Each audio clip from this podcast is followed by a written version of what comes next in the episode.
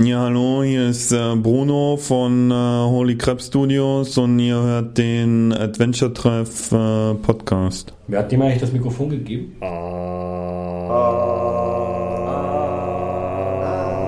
Adventure Treff, der Podcast.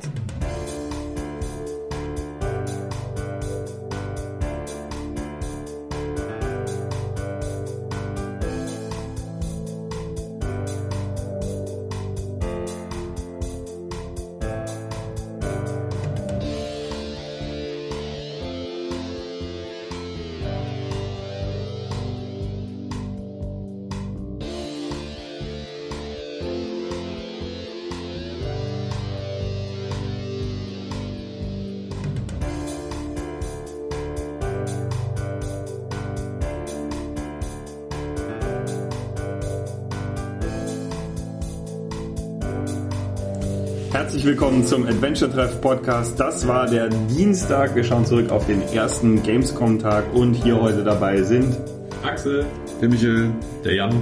Der Basti. und ich bin Hans. Und bevor wir in den heutigen Tag einsteigen, reisen wir mit einer kleinen Gedankenzeitmaschine zurück einen Tag zuvor. Nein, zwei. Zwei sogar. Da war nämlich die Respawn und Michael war mit dabei. Genau, die Respawn war eigentlich vorgestern und gestern. Ähm, Was ist die Respawn, Michael? Ja, das erklären wir jetzt gleich mal. Also es ist ja, die Respawn gibt's ja schon länger. Das ist ja eine Entwicklerkonferenz, die ähm, sich so ein bisschen mehr auf den, den äh, kleineren Sektor spezialisiert hat, während die äh, GDC, also die ähm, Games Developer Conference, beziehungsweise der deutsche Ableger davon, der war immer mehr so ein bisschen äh, AAA ausgelegt und äh, Big Business. Und ähm, die GDC hat sich verabschiedet letztes Jahr nach der Gamescom und hat gesagt, wir wollen nächstes Jahr nicht mehr nach Köln. Und daraufhin haben die... Kann man, weiß nicht, also vielleicht auch ein bisschen, äh, ja, egal. Mhm. Ja, daraufhin hat, hat sich jetzt eine neue äh, Entwicklerkonferenz hier halt äh, etabliert. Das ist die DEFCON. Die wird halt ausgerichtet hier lokal und äh, die hat man dann mit der Respawn zusammengelegt. Und äh, jetzt ist es neuerdings so, dass halt im Congress Center auf der äh, Kölnmesse auf drei Stockwerken die DEFCON stattfindet und auf dem oberen Stockwerk die Respawn-Konferenz. Und da gibt's halt Talks ähm, zwei Tage lang und äh, es werden auch Spiele ausgestellt. Also der Respawn Point ist ganz oben. Genau, richtig. Und ähm, ja, die Talks habe ich nicht großartig mitgenommen. Da wäre nicht, nicht so viel interessant gewesen für uns, äh, außer einem Vortrag über Harold Halibut. Den gab's, aber den habe ich nicht gesehen, weil ich zu spät kam. Und dann auch irgendwie, äh, irgendwie nicht so gecheckt hat, dass ich noch so ein Headset brauche, weil die saßen da alle so rum und äh, man hat überhaupt nichts gehört. Und jeder hatte Aber ich stelle mir das gerade total toll vor, wenn da lauter Leute mit Headset stehen, ganz, ganz toll zuhören. Man sieht irgendwie so einen, so einen Adventure-Redakteur ohne Headset, der versucht mit allen Mitteln irgendwie das Ohr zu lauschen. Ja, ja, es war Ja. schon sehr verwirrend irgendwie. Mhm. Und jedenfalls. äh, Einmal mit Profis arbeiten. Aber Spiele, Mit uns zum Beispiel. Spiele konnte man da schon ansehen. Ähm, ja, du bist, der, der ist schon wieder durch, der Basti, das merkst du schon. Der fällt einem schon wieder dauernd ins Wort, während man Ja. versucht, irgendwas zu erzählen und labert Unsinn. Ich bin auch generell dafür, dass wir ab morgen den Podcast mit Gebärdensprache aus, auch, auch äh, ausstrahlen hier. Ja, ich bin dafür. Weil es ist schade, dass Taube das nicht mitbekommen. Nein, ich möchte gerne, dass all deine Kommentare in Gebärdensprache Morgen abgegeben werden. Genau, das, das ist mal eine Lösung. Habt ihr das jetzt alle gesehen? Ja, Ja. prima. Kann ich jetzt weitermachen? Nein, das war Bastis Gerät im Flugmodus. genau. Es, hat, es ist nicht im lautlosen Modus. Bitte nicht stören. Leuchte jetzt auf. So. Ja, ähm, dein Fazit von der Respawn? Ich habe Ihnen noch mal erzählen, das Fazit kommt doch immer am Ende, oder? Achso, ich dachte, du hast nur eine Sache, die interessant wäre, nicht Nee, es, es, sind, es sind halt auch äh, von den Talks, ja. Ach so. es sind jetzt. halt auch Spiele anspielbar gewesen auf der Respawn. Und ähm, einige davon, die haben wir dann später nochmal, also heute hauptsächlich, gesehen. Äh, eins war allerdings dabei, das äh, war nur auf der Respawn anzuspielen und äh, das war ähm, Are You There? Das habe ich, Ja, auf, bin ich. Hab ich auf einem iPad angespielt. Ähm, und ähm, das ist ein, ein Text-Adventure mit, mit, ähm, ja, mit einer Multiple-Choice-Steuerung eigentlich. Ähm, da sitzt man als Spieler quasi vor dem iPad und auf der anderen Seite, also quasi, quasi der, der, derjenige, mit dem man sich unterhält, der sitzt in einem dunklen Keller von einem Computer. Er weiß nicht, wie der hingekommen ist, der hat auch gar nichts, der hat dann nicht mal Schuhe. Und ähm, der, ja, den muss man halt irgendwie so ein bisschen dirigieren durch diese Multiple-Choice-Geschichten. Und das fand ich ziemlich interessant. Das wird dann auch immer mal umgeblendet, also auch in eine andere Ansicht wo man den dann äh, durch die Gegend laufen sieht und dann gibt's auch Rätsel, wie man zum Beispiel mal so eine, so eine Neonröhre ausrichten muss, dass die leuchtet, damit er dann Licht hat und dann geht's da weiter.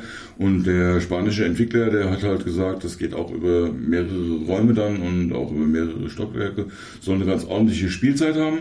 Ähm, sie hätten auch ganz gerne eine deutsche Textübersetzung. Ob sie das machen können, wissen sie nicht, weil sehr viel Text, so um die 50.000 Wörter, ist für so ein kleinen Indie halt schon, wenn die das in mehrere Sprachen übersetzen wollen, ein Haufen Zeug. Ja, und das war eigentlich so alles, was so interessant war von der, von der Respawn. Und ich weiß nicht, es ist halt für, Entwickler mag es vielleicht interessant sein von den Talks her. Als äh, ja, Besucher, der Spiele sehen will, ist das halt eher nichts. Ist dieses Are You There so ein bisschen vergleichbar mit Code 7? Oder ähm, ja, es ist halt Multiple Choice, während Code 7 ja einen ähm, eingeschränkten Textparser hat. Mhm. Also insofern eingeschränkt, als dass das bei Code 7 sehr über Autovervollständigung läuft. Mhm. Ähm, da sind es halt wirklich immer nur zwei oder maximal drei Auswahlmöglichkeiten, die man hat und äh, wo dann auch so die Story ein kleines bisschen auseinandergeht, aber auch nicht wirklich äh, sich großartig verzweigt, sondern es ist schon relativ linear. Aber ist Englisch verfügbar? Ist Englisch verfügbar, ähm, andere Sprachen überlegen sie halt noch. Ja. Diese Auswahl, hast du das mal in der Praxis gesehen? Also ist es dann sowas Dämliches wie lange in die Steckdose als Alternative? Ja, da sind schon komische Sachen dabei. Also so von wegen, äh, hast du denn schon mal geguckt, ob irgendwo ein Telefon ist? Ähm, also ich denke mal, wenn jemand in einem dunklen Keller sitzt und nicht mehr weiter weiß und da wird ein Telefon stehen, dann, dann wird er das wahrscheinlich auch schon mal versucht haben. Vermutlich, ja. Ja, ähm, von daher nicht so ganz hundertprozentig, hundertprozentig Logi, aber die, die Atmosphäre ist eigentlich nicht schlecht. Also das Spiel hat schon Spaß gemacht. Mhm. Ich habe da weiter reingespielt. Ansonsten gab es da halt noch anzuspielen The Inner World, äh, Room Beyond, ähm, Rusty Lake, Paradise, aber die haben wir ja auch alle heute nochmal gesehen und da kommen wir gleich nochmal drauf. So, der Axel hat, glaube ich, jetzt den nächsten Titel. Ja, genau. Äh, als ersten Titel, den wir uns alle angesehen haben, äh, waren wir bei Application, äh, Application Systems Heidelberg. Äh, die haben uns nochmal Unforeseen Incidents gezeigt. Ähm, da haben wir letztes Jahr einen Ausschnitt aus dem ersten Kapitel anspielen dürfen und äh, jetzt haben wir den, das zweite Kapitel. Zwei, drei und fünf haben wir Ausschnitte gesehen. Äh, das kann nicht sein, weil es gibt nur vier Kapitel. Echt, waren es nur vier? Ja. Aber auf jeden Fall haben wir aus dem letzten was gesehen und aus dem zweiten und dritten dann wahrscheinlich aus jedem. Mhm, wahrscheinlich, ja. Ähm, ein mysteriöses Extrakapitel. Ein mysteriöses Extrakapitel.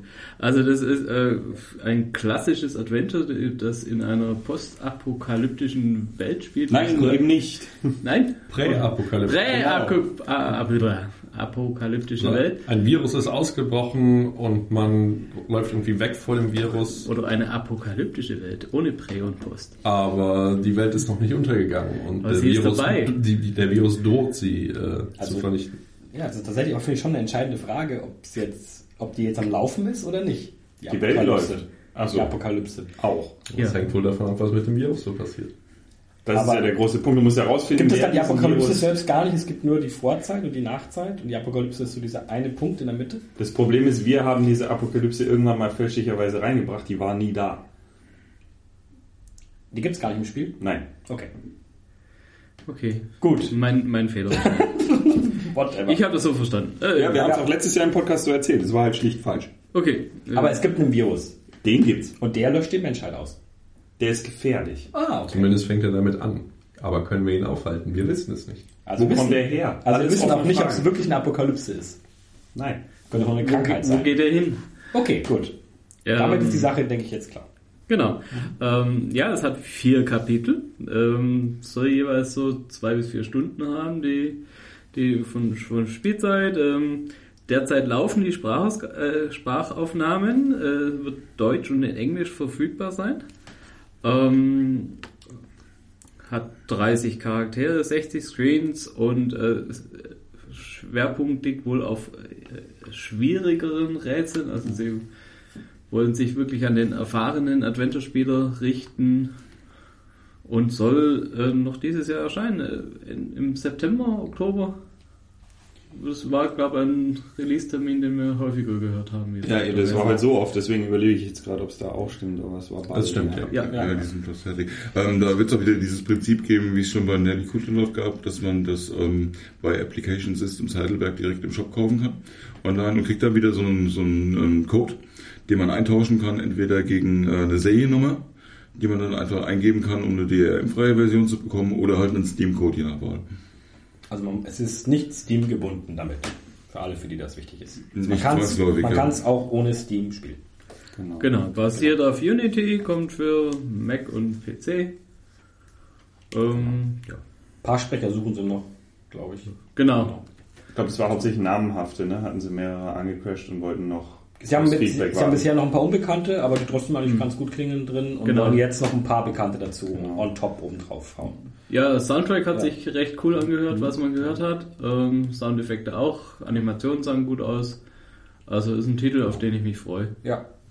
Hat einen sehr eigenen Artstyle, äh, der ist ja schon recht bekannt, auch durch die Screenshots. Und trotzdem, was, ich, was mich sehr freut, trotzdem funktioniert er auch von der Animation her sehr gut. Also die Characters wirken alle recht lebendig. Das Walk Cycles, also die G-Animationen sind vielleicht nicht immer total flüssig, aber sonst sieht's gut aus. Zoomt auch schön. Genau. Also so wie von Dedelic-Titeln ins Genau, genau. Also Und es, hat äh, Parallax Scrolling, das heißt im Vordergrund bewegt sich was, wenn man läuft und im Hintergrund langsamer auch. Das sah gut aus. ja. Jo, Dann Jo, waren wir, ähm, glaube ich, schon bei Iceberg. Genau. dann geht's weiter mit Iceberg, genau. Da haben wir einen Titel gesehen, für den es eigentlich bis morgen früh um neun ein Embargo gibt. Wir halten uns dran. Das tun nicht alle, wir halten uns Weil sonst dran. kommt man gleich ins Gefängnis. Genau. Das wäre ja blöd. Das wäre wäre irgendwie dumm. Das wollen wir nicht. Ja, also das ist ein. Können wir es alle gemeinsam sagen auf drei, was es für ein Spiel ist? Na Eins, gut. zwei, drei. Psychologisches Horror-Adventure. First Person. Richtig. Äh, ja. Sieht, ich glaube, so viel kann man schon einfach ganz kurz abreißen. Relativ generisch und mehr dazu dann morgen, wenn das Embargo gefallen ist. Der zweite Titel, den wir gesehen haben, war auch ein Horror-Adventure Aber nicht First Person. und glaube ich auch nicht so psychologisch, sondern mehr so Geist Bu A. okay. okay. Ja, eins, auf das sich, glaube ich, sehr viele Leute schon sehr lange freuen. Genau, das ist Black Rock von Jonathan Boakes und Matt Clark. Und das ist der Nachfolger von The Last Crown, nein, The Lost Crown und The Last Crown Midnight Horror, wenn ich das richtig in Erinnerung habe. Ich komme komm Genau. mal, mal ein bisschen durcheinander. Und quasi der Vorgänger von The First Crown. Und der Vorgänger von The First Crown. Paradoxerweise. Und äh, eine der wesentlichen Eigenschaften, es soll riesig groß werden. Die haben eine Spielzeit von 50 Stunden aufgerufen. Wir haben dreimal nachgefragt. Ja. Wir haben Wir, jetzt Ja. 50. wir sagen es nochmal deutlich. Five Zero. Ja, genau. Ja, ja, ja. 50. Ja. Nicht 15, 50. Ja. Das hat man, glaube ich, ich glaube, sowas hat man seit zehn Jahren auf der Gamescom nicht mehr gehört. Ja, also ähm, wir, wir alle glauben nicht an die 50 Stunden, aber Jonathan Boakes hat auch gesagt, es ist mit Abstand das größte Spiel, an dem er je gearbeitet hat. Von daher, es wird wohl schon groß werden. ja, und auch, äh, the, deswegen komme ich letztens noch äh, Lost Crown. Also das erste war ja auch schon recht lang, oder? Ja, wobei, wobei Lost Crown natürlich auch äh, sehr in die Länge gezogen wurde durch die langsamen Animationen von Nigel. Und äh, das ist jetzt hier bei, bei Blackrock deutlich besser. Also er kann auch rennen und mit Doppelklick kommt man auch zu den Ausgängen. Also äh, es dürfte deutlich flüssiger zu spielen sein und man muss auch zum sich die äh, Indizien anschauen, nicht mehr zurück in sein, seine Cottage zurückfahren, sondern äh, laufen, sondern man kann sich das direkt auf seinem Smartphone anschauen, das äh, als als Datensammlung und äh, Schnellreisekarte und alles Mögliche dient. Dialoge können jetzt übersprungen werden. Genau, und äh, das, auf dem Smartphone hat man die ganzen Dokumente die, und Bücher, die man findet, sind dann auch im Smartphone abgelegt. Das heißt, man muss auch nicht wieder zu den Büchern hinlaufen oder so. Und ähm, auch, was war's? Gesprächsprotokolle, glaube ich, gibt's auch noch. Ja, und ein, Journal eröffnen. gibt's meine... Oder Ja, so- es so gab irgendwas Aufgabenjournal. gab's doppelt. Einmal geschrieben und die To-Do-Liste. To-Do-Liste. Eine sehr genaue To-Do-Liste, auch mit Sidequests, gibt's einmal geschrieben und einmal im Smartphone digital. Und, und Case-Files gibt's also die ganzen Ja. verschiedenen... Äh, Es gibt, es gibt eine ganze Menge. Ähm, vielleicht grundsätzlich, worum es geht und für die Leute, die es nicht kennen, es ist ein äh, 2,5D äh, klassisches Point-and-Click-Adventure, vielleicht diesmal mit ein paar Rollenspielelementen, aber äh, sehr, sehr zurückhaltend, also im Wesentlichen ein 2,5D Point-and-Click-Adventure. Äh, es ist alles, fast alles schwarz-weiß äh, gehalten, äh, schwarz-weiß-grau. Ähm, und man spielt im Wesentlichen, die Hauptfiguren sind im Wesentlichen Mulder und Scully. Äh, es gibt eine Skeptikerin und Nigel, der alles glaubt bezüglich Geister und UFOs und was es da alles gibt. Und die beiden zusammen untersuchen mysteriöse Fälle an der südwestbritischen Küste und Inseln vor England, wo es um diverse Legenden gibt, die da um die Inseln gesponnen werden oder um Piratengeschichten oder Hexen oder Satanismus und solche Geschichten. Und da gibt es auch mal eine ganze Menge an Fällen, die die beiden da. Also auch wirkliche Fälle, die recherchieren auch selbst. Äh, ja, es Sind auch basiert echte Orte. Es sind echte Orte, es basiert auf echten Erzählungen aus der Gegend. Und die reisen da auch eine ganze Menge rum, machen Fotos und versuchen das so, äh, so, so echt wie möglich man das eben in dieser Form machen kann, wieder aufleben zu lassen. Und ich finde, gerade bei diesen Case-Files hat man gesehen, dass das Ding schon ganz schön umfangreich sein muss, weil das sind sicher 20 in dem Ding äh, Das auf war dem, auf dem Screen angezeigt gewesen und da kommen noch einige dazu. Genau, das war so nicht mal vollständig, also es war echt viel. Man fragt sich auch, wo sie die Zeit hernehmen, weil sie machen das ja nicht äh, in ihrer Freizeit quasi, wenn man so das so sieht. Die machen das ja nicht hauptberuflich. Ja, deswegen dauert es halt so ewig. Deswegen dauert es so lang, aber ich sag mal, also auch ein Entwickler würde für ein 50-Stunden-Spiel heute vermutlich äh, ganz schön lang brauchen. Also in der Hinsicht schon recht beeindruckend. Man kann auch noch sagen, wer den Look noch nicht kennt, der Schwarz-Weiß-Look mit einzelnen Farbakzentuierungen. Das ist so das, was äh, äh, The Lost Crown ja immer schon so ausgezeichnet hat. Also der wird beibehalten. Die Locations kann man dann auch in verschiedenen Tageszeiten bereisen. Es gibt Morgen, Mittag, Abend und Nacht. Und dann gibt es das Ganze noch in verschiedenen Wetterstufen wie Regen und Wind äh, und Sonne, Gewitter. Gewitter. Und da scheint es jede Menge mögliche Kombinationen zu geben. Und Ja, es ist- scheint also so zu sein, dass äh, manche Events halt ein, ein Geist, der nur an Mitternacht spukt, den findest du halt nicht gerade äh, morgens um 8. Also Richtig, und die Leute, die so arbeiten, die man so ansprechen muss, die findet man nicht nachts, sondern tagsüber. Netterweise kann man die Zeit beeinflussen als Spieler, also man muss nicht warten oder zu bestimmten Zeiten das Spiel starten, sondern der Charakter bekommt dann eine Uhr an die Hand. Das ist auch in der Story erklärt, warum das funktioniert. Und kann dann die Uhrzeit manipulieren und er kann später auch das Wetter manipulieren. Nutzen technisch immer noch die gleiche Engine, Wintermute. Das ist, glaube ich, so Genau. das letzte große Spiel, das noch Wintermute nutzt. Ja, die haben aber auch schon angekündigt, dass sie auf äh, Unity wechseln gehen jetzt, wollen. Ja. Genau, wollen dann fürs nächste dann auf Unity wechseln. Aber ja, das ist noch äh, Wintermute. Sieht also wirklich immer noch sehr, also spielt und sieht sehr genauso, oder so im Prinzip genauso aus wie die Vorgängerteile. Es wird wohl jetzt von, von Anfang an 16 zu 9 unterstützt, zumindest haben sie es Ah, ja. uns so gezeigt. Was bei Midnight Horror erst in, nach zwei Monaten mit Patch kam. Ja, ist auch ein ganz neues Format, muss man sich erstmal dran gewöhnen. Und es soll im Herbst erscheinen, glaube ich. Ja, genau. Äh, ja. Sie sagen Herbst. Und die Sprachaufnahmen für die nächsten zwei Spiele sind auch schon gemacht. Die Ja, haben nämlich äh, gleich stimmt. alle, alle zusammen aufgenommen. Also The First Crown und was auch noch kommt. Also er hat von zwei Spielen noch gesprochen. Finde ich ein bisschen seltsam, dass die Sprachaufnahmen schon macht ähm, für ein Spiel, das noch gar nicht äh, fertig ist. Er ist halt Ja. schon fertig geschrieben, bloß halt noch nicht. Ja, aber du hast ja immer in, in der Entwicklung nochmal irgendwelche Anpassungen oder so, weil wenn irgendwas nicht funktioniert vom Design her. halt trotzdem manchmal billiger sein, wenn du den Sprecher schon da hast, dass Ja. du gleich noch was mitnimmst. Kann man schon machen, vermutlich. Hast du dann halt ab und zu dann das Problem, Muss halt, dass nach, dann, muss nochmal einen Takes ja, oder es fehlt was hinterher einfach. Ja, Sprache. muss halt nochmal einen, Das ist Ta- muss halt noch mal einen Tag ein oder zwei Tage Ja. einplanen, aber Auf jeden trotzdem Fall billiger sein. englische Sprachausgabe mit deutschen Untertiteln auf jeden Fall. Mhm. Genau. Und was wir auch erfahren haben, äh, der Vorgänger ähm, Midnight Horror kriegt auch nochmal deutsche Texte nachgeliefert. Genau, und beide zusammen sollen auf der CD sein, die als Retail-Box in den Handel kommt. Genau. Also, dass man die komplette Reihe als äh, physische Datenträger zu Hause haben kann. Genau. Ähm, ja, und dann hat Matt Clark noch kurz zu äh, Bracken Tor gesagt, es, es kommt, es kommt, er verspricht es mal wieder. Ähm, 4 zu 3 bestimmt noch. Ja, aber mit Sicherheit. Da kam ja sogar der zweite Teil von Barrow Hill noch um 4 zu 3. Ja, ja. aber, also, angepeilt ist äh, Ende Januar, Anfang Februar. Haben wir schon mal ein paar Mal gehört, ähm, schon ein paar Jahre lang ein paar Mal gehört. äh, auch mal gucken. Aber immerhin, also es ist äh, noch nicht abgeschrieben. Aber immerhin, er hat letztes Jahr immerhin Brackentor, äh, Barrow Hill 2 veröffentlicht. Also, Ja. Also da Also, passiert gerade richtig was, viel genau. bei den. Also und vielleicht machen sie, das haben wir auch gemeint, vielleicht machen sie bald das Ganze auch wirklich irgendwie Fulltime. Aber das wird sich dann zeigen. Hängt wahrscheinlich stark von den Verkäufen ab. Genau. Wie das läuft. Also wer Fan ist, äh, muss zugreifen. So, dann sind Basti und Hans weiter zu The Delic gegangen. Die haben nämlich ein Limit, wie seit Jahren. Da darf man nur zu zweit rein.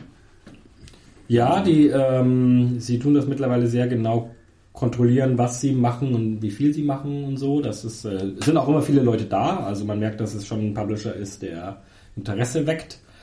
Ähm, hat aber auch diesmal nur zwei Titel gezeigt, wo wir ja wissen, dass mehr in der Mache sind. Nämlich nur er, den wir schon ein paar Mal gesehen haben. Der, also ich glaube, unsere erste Vorschau war von vor gefühlt vier, fünf Jahren schon oder so. Ich weiß es nicht. Ähm, also er, der also wirklich in Endstadion ist und jetzt rauskommen soll, und die Säulen der Erde. Und beide konnten wir anspielen. Äh, bei beiden waren die Entwickler äh, vorhanden und haben ein paar Fragen beantwortet. Die Säulen der Erde, die zweite Episode. Die zweite Episode von Die Säulen der Erde, wobei Wer den Wind wer den. Wind sieht, genau. Wobei äh, generell auch Die Säulen der Erde erstmal vorgestellt wurde für diejenigen, die halt den Titel noch nicht kannten. Ähm, genau, wir haben uns zuerst nochmal R angeschaut. Es gibt bei uns eine ausführliche Vorschau dazu, wo man das nachlesen kann. Ähm, ich habe es jetzt zum ersten Mal angespielt, äh, hatte es vorher noch nicht.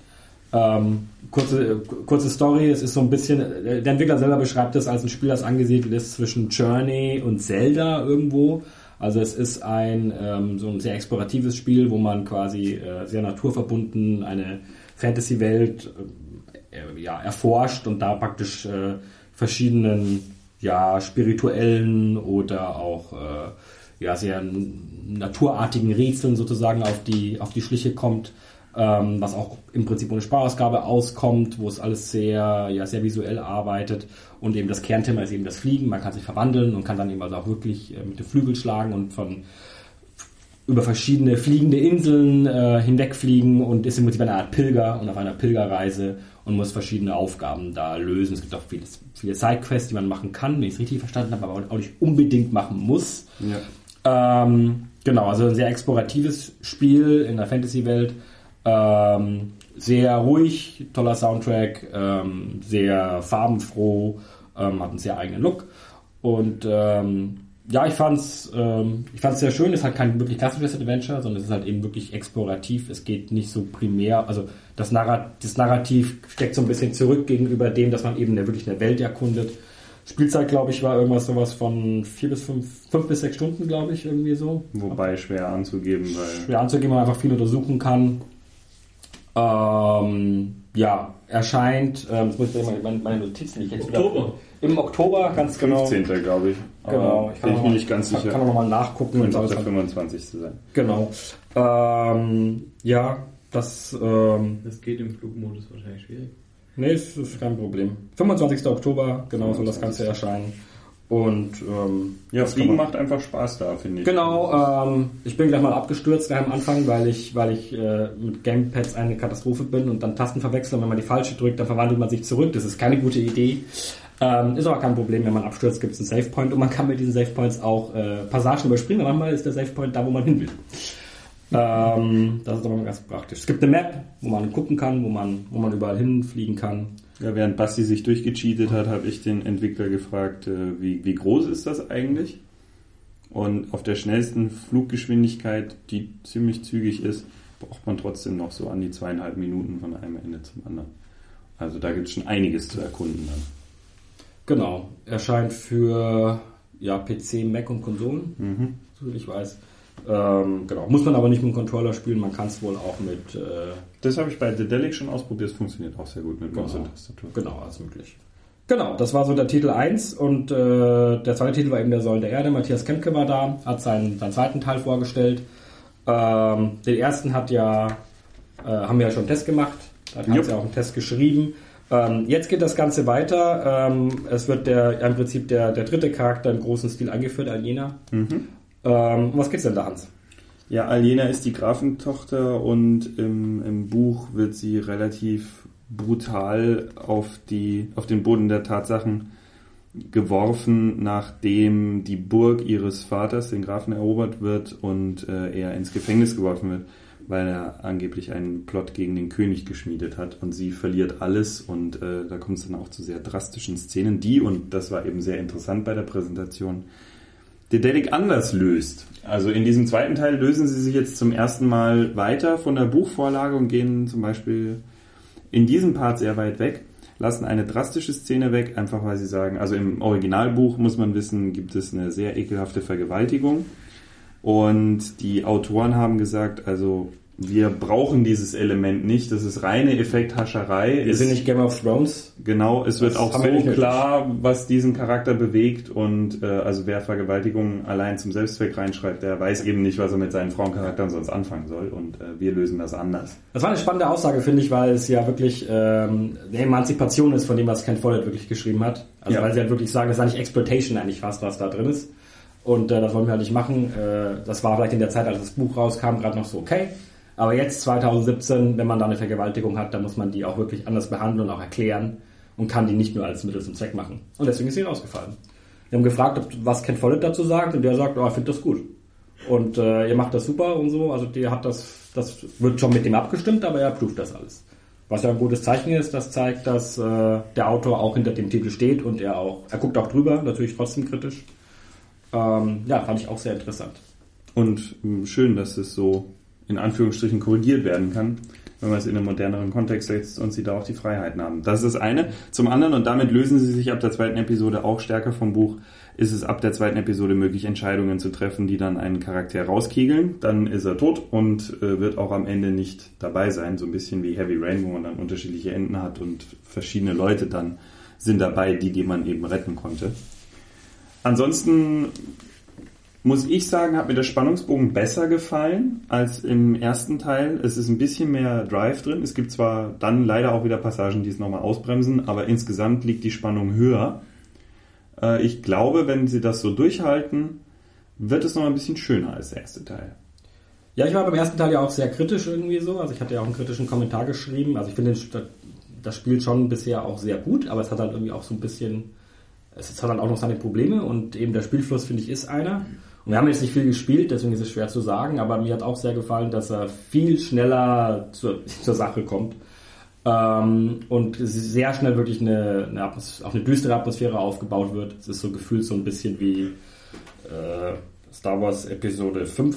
So, es ist so jetzt, äh, die Exposition ist jetzt da und jetzt wird es irgendwie düster. So, und der ganze, der ganze Titel ist so ein bisschen düsterer und damit irgendwie auch atmosphärischer. Sie arbeiten so mit dynamischen Szenen, wo sie es können, also mit Blitzen und äh, Gewitter und es regnet viel und so. Äh, das, das macht, ähm, das macht sehr, sehr Spaß. Ähm, Es fließt auch ordentlich Blut. ja, es wird also, obwohl wir, obwohl es gesagt worden ist, wir machen es nicht so X-rated, äh, wie es im Buch ist, Ja. ähm, wird tatsächlich eigentlich nur die Vergewaltigung rausgenommen. Vielleicht orientiert man sich da auch mehr an, an den amerikanischen Markt, wo das vielleicht noch ein größeres Thema ist für die, für die Zensur, ähm, weil Blood and Gore bleibt drin. Ja, Ja. und das ist schon, das ist schon echt sehr, das ist auch sehr drastisch in Szene gesetzt, aber es ist trotzdem, es hilft der Story tatsächlich. Also das, ähm, es ist einfach halt ein düsterer, ein düsterer Titel. Ähm, was spielerisch das Ganze bringt, kann man noch nicht genau sagen, weil das, was wir jetzt gespielt haben, war alles weiterhin das sehr simple, also eigentlich sehr simple, man hat eine Aufgabe, es wird angezeigt und man macht das. Also man muss irgendwie äh, Essen finden und das äh, dem, dem Lord bringen und äh, das ist halt dann einfach eine Aufgabe. Man sucht das, man bringt das und es geht weiter. Also ob wirklich große Rätselketten noch kommen, können wir noch schwer sagen. Wobei ich es dann auch echt hinbekommen habe, trotz Hotspot-Anzeige, einen, den entscheidenden Hotspot zu übersehen, bis Matt Campbell dann hinter mir stand und gesagt, du musst da drauf drücken. Wir haben nicht so viel Zeit. Ja, wäre auch schade gewesen, äh, wenn du das verpasst hättest. Eben, den Rest muss man ja auch sehen. Genau. Ja, und dann haben wir noch kurz nach äh, State of Mind gefragt, weil ja keinerlei Präsentation war. Da können wir beruhigend die Info durchgeben. Gibt's, wird weiter dran gearbeitet, ist nicht auf Eis gelegt, aber man hat sich halt für andere Titel zur Präsentation auf der Gamescom entschieden. Genau, also die Sachen, die bald kommen, äh, eben wie zweites Buch von Säulen der Erde, äh, soll erscheinen im Dezember. Richtig. Und ihr aber irgendwas zu Devil's Man gehört? in Arbeit, aber auch keine weiteren Infos. Genau. Was man noch sagen kann, äh, neben den ähm, Veröffentlichungen jetzt von Säulen der Erde für PC und Konsolen, PC, Mac und Konsolen, ist auch eine mobile Version in Arbeit. Von 1 bislang. Von 1, genau. Ah ja, und 3 kommt im ersten Quartal 2018, vermutlich März. Genau. Wird weiter mit Visionaire gearbeitet als Engine, sie haben mittlerweile direkt Draht zum Programmierer. Und äh, damit ist es halt denen auch möglich, die entsprechenden Effekte einzubauen, die sie da gerade machen. Also die bohren die Engine weiterhin ganz schön auf. Genau. Was habt ihr dabei gemacht?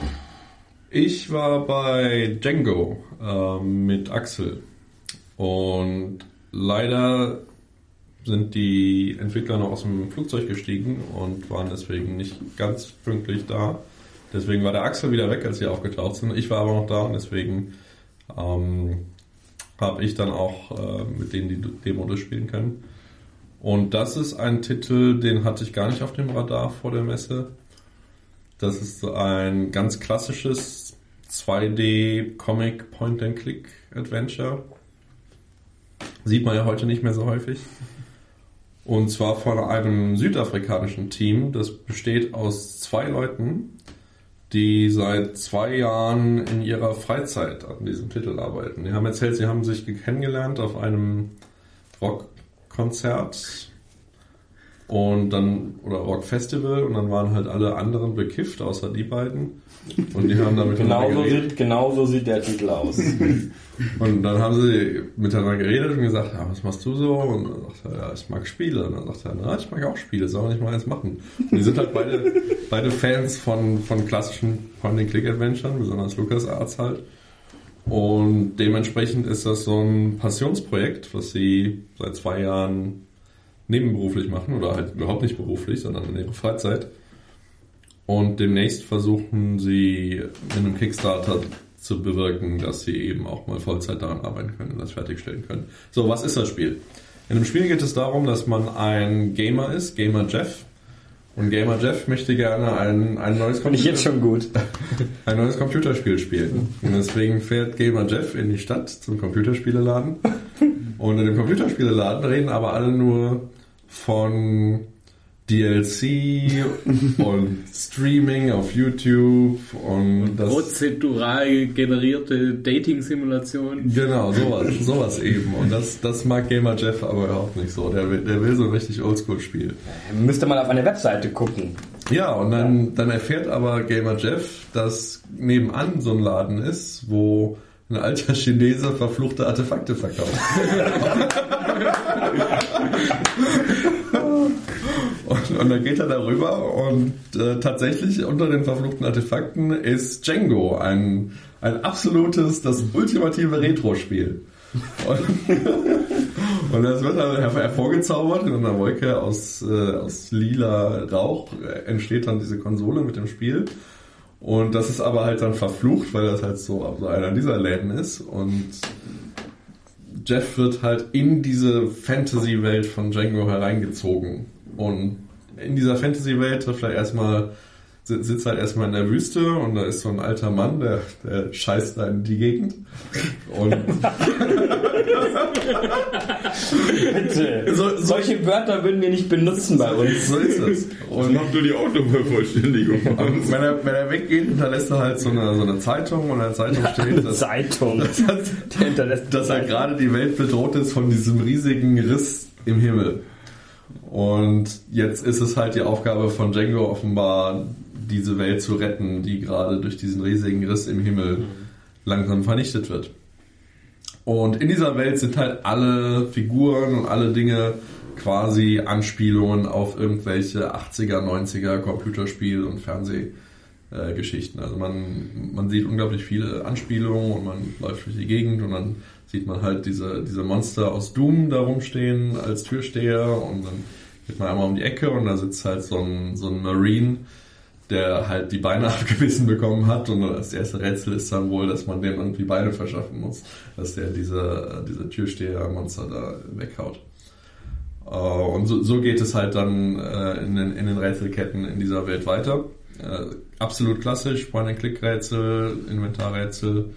Ein, ein schönes Detail, das mir gefallen hat, ist, kurz nachdem man in diese Welt kommt, sieht man halt in einer Cutscene, dass wie sich wieder ein Portal öffnet und noch jemand in diese Welt kommt und dieser noch jemand ist halt im Wesentlichen King Graham von, von Sierra Spielen und hat halt ein riesen breites Kreuz und marschiert stolzen Schrittes durch diese Welt und denkt halt, es ist sein Abenteuer.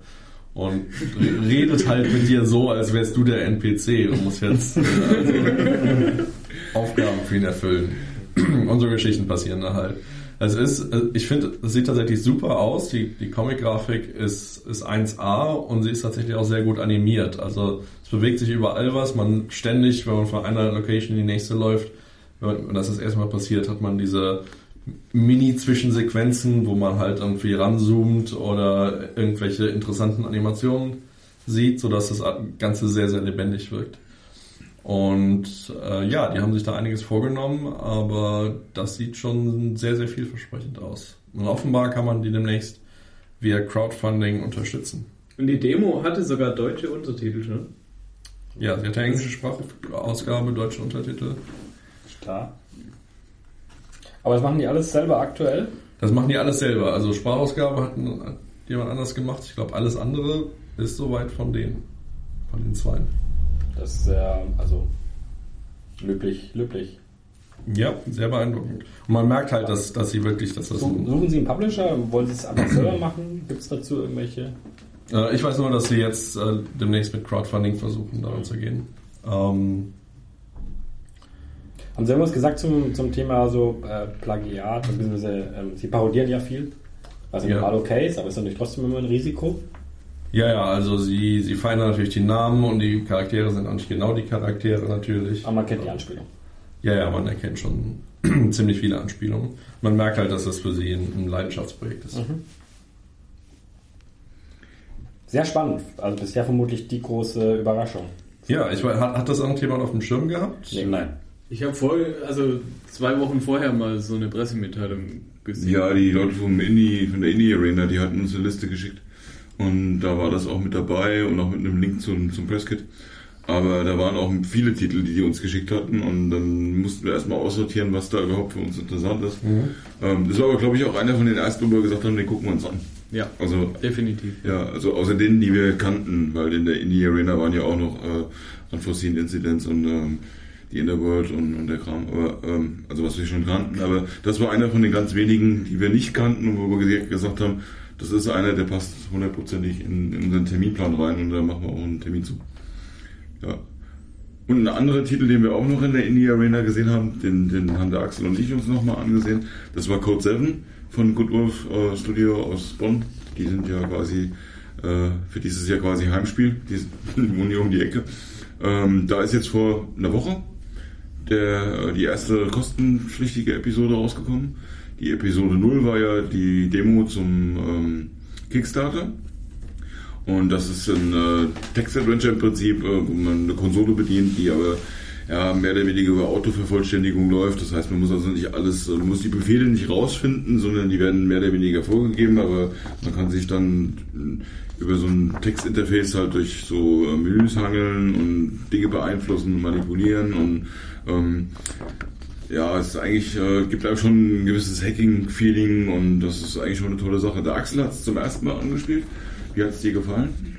Äh, ich fand es faszinierend. Ich, ich habe gedacht, jetzt ich würde gerne noch weiterspielen, beziehungsweise mir, mir hat die Vorerfahrung von der Episode 0 gefehlt und ähm, äh, mir hat so ein bisschen die, die Vorgeschichte, die Vorinformation gefehlt. Und auch die, äh, da gab es ein Minispiel, das nicht erklärt wurde in Episode 1, weil es das halt schon mal in, in Episode 0 vorgekommen ist. Ähm, ja, aber ich, ich hätte da jetzt noch gut weiterspielen können.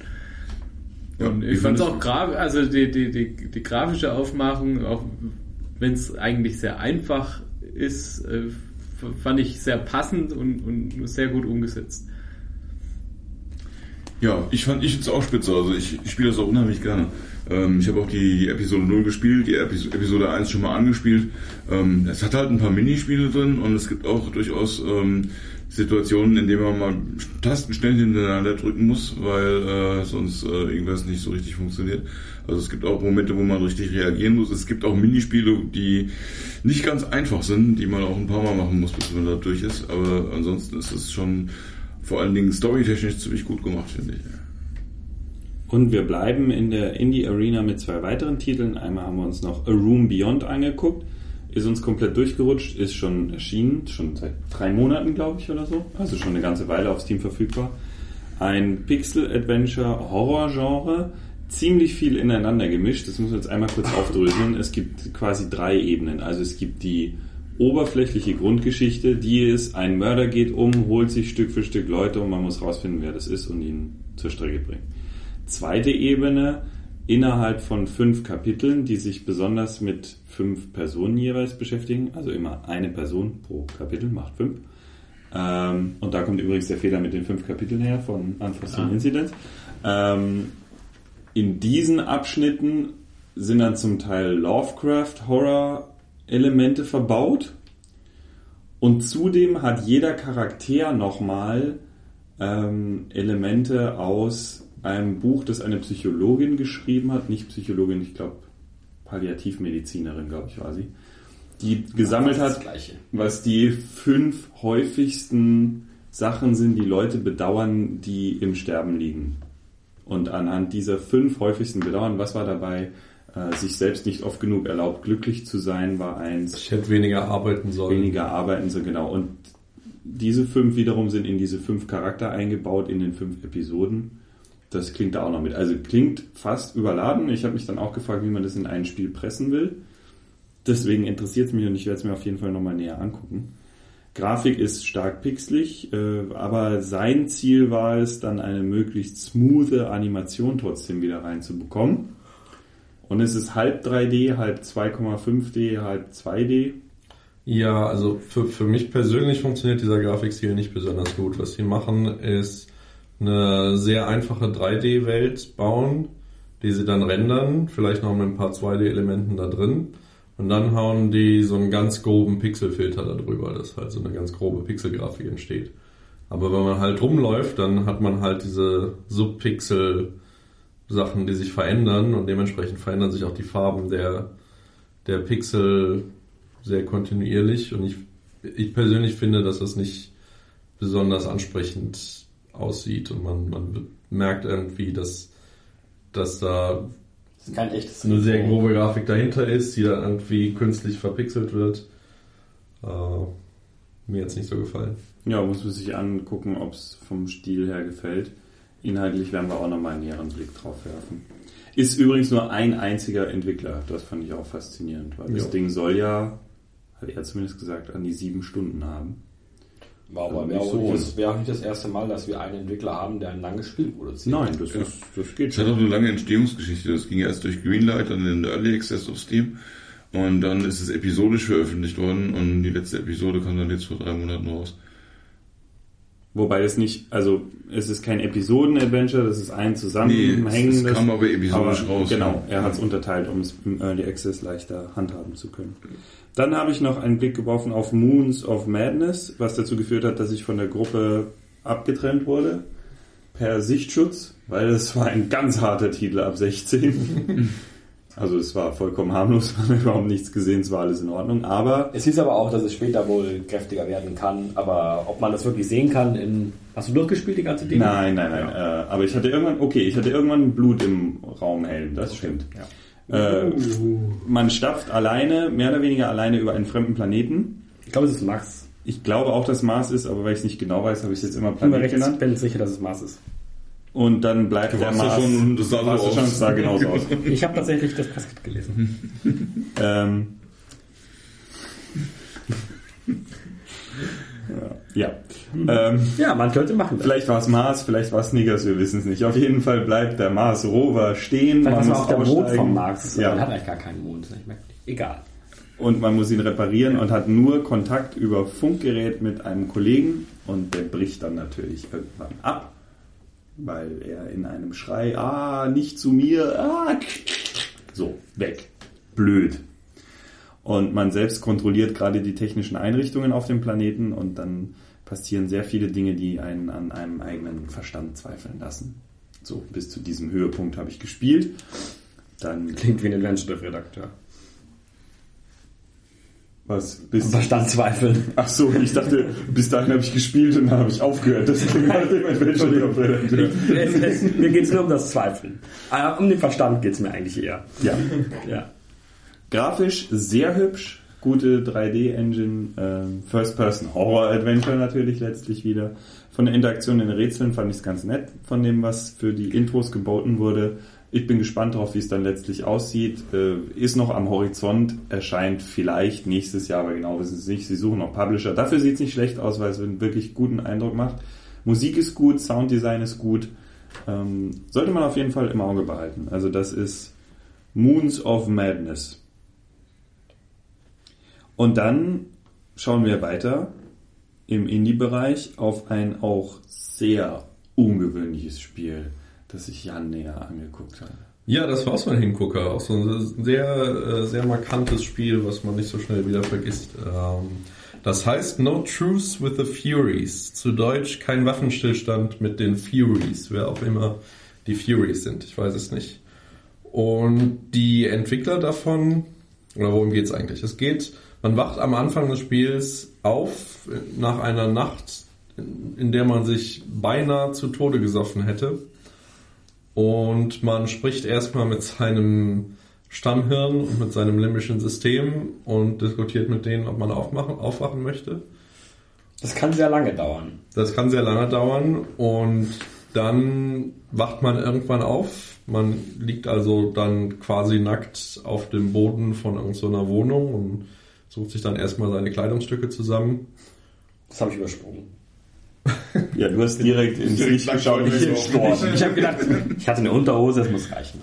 Und, und dann, dann geht man ins Bad und hängt sich vor den Badezimmerspiegel und fragt sich erstmal sehr exi- existen- existenzielle Dinge wie, wer bin ich eigentlich? Was will ich sein? Und spricht auch mit dem Spiegelbild dann. Ja. Während, äh, während das Spiegelbild immer mehr aufzoomt und man praktisch immer mehr von seinem, von seinem Gesicht sieht. Und äh, Ja, es stellt sich raus, man ist ein du warst ein Superstar. Ich, ja, ins, insge da gibt es verschiedene Möglichkeiten. Jetzt wird's ist schwierig, Jetzt ja. wird es kompliziert. Aber man ist im, im Grunde ein versoffener Polizist, der nicht mehr so richtig weiß, warum er da ist und wo er ist, weil er eben sein halbes Gehirn weggesoffen hat.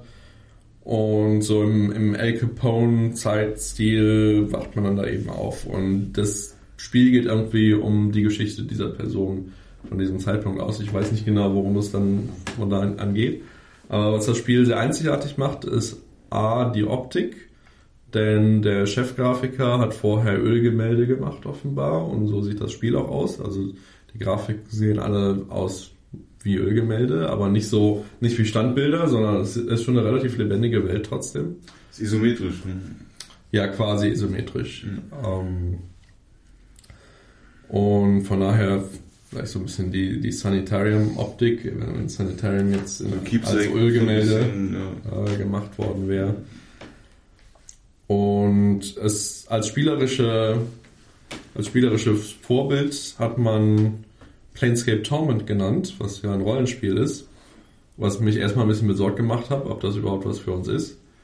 Aber offenbar die ganzen Kampfdinge, die da in Planescape Torment sind, die wurden alle ersetzt durch Dialoge. Also es gibt letztendlich keinen keinen echten Kampf, man holt so irgendwann die Waffe raus und erschießt jemand, aber es wird alles über Dialoge gesteuert. Und so ist das ganze Spiel im Wesentlichen ein langer oder eine, eine Kette von, von Dialogen, die man entweder mit sich selbst oder mit dem Spiegelbild oder mit anderen Leuten führt. Und das zweite sehr markante Merkmal, wie ich fand, ist, wie, wie es geschrieben ist. Also der, der zweite Chefentwickler ist, hat vorher Romane geschrieben. Und wie Planescape Torment ist auch sehr textlastig und hat viel Text. Und man merkt aber, dass das ein sehr, sehr dicht geschriebener, sehr spannend geschriebener Text ist, den man, den man auch dann begeistert verfolgt und, und, und mitliest. Und teilweise, das meiste ist nicht vertont, weil es wahrscheinlich zu viel Text ist. Ähm, die, wenn es vertont ist, ist es sehr eindringlich vertont. Also das, das Unterbewusstsein, mit dem man zuerst redet, das hat sehr langsam gesprochen und ich habe es trotzdem nicht weggeklickt, weil ich von der Stimme her schon das Gefühl hatte, wenn ich das wegklicke, dann tötet es mich. äh, das, das, das habe ich mir nicht getraut. Ähm, nee, es ist sehr eindringlich, sehr, sehr spannend und sehr dicht geschrieben. Im Untergrund geht so eine Dungeons and Dragons Rollenspielgeschichte vonstatten. Also es gibt Charakterwerte, die man auch irgendwo nachlesen kann, verschiedene Skillpunkte. Kannst ja auch, man kann sie auch aufmachen, ja. Ja. Man kann sie auch festlegen am Anfang beim Spiel sogar. Genau, ja. Am Anfang kann man sich dazu entscheiden, in welche Richtung man seinen Charakter entwickeln will.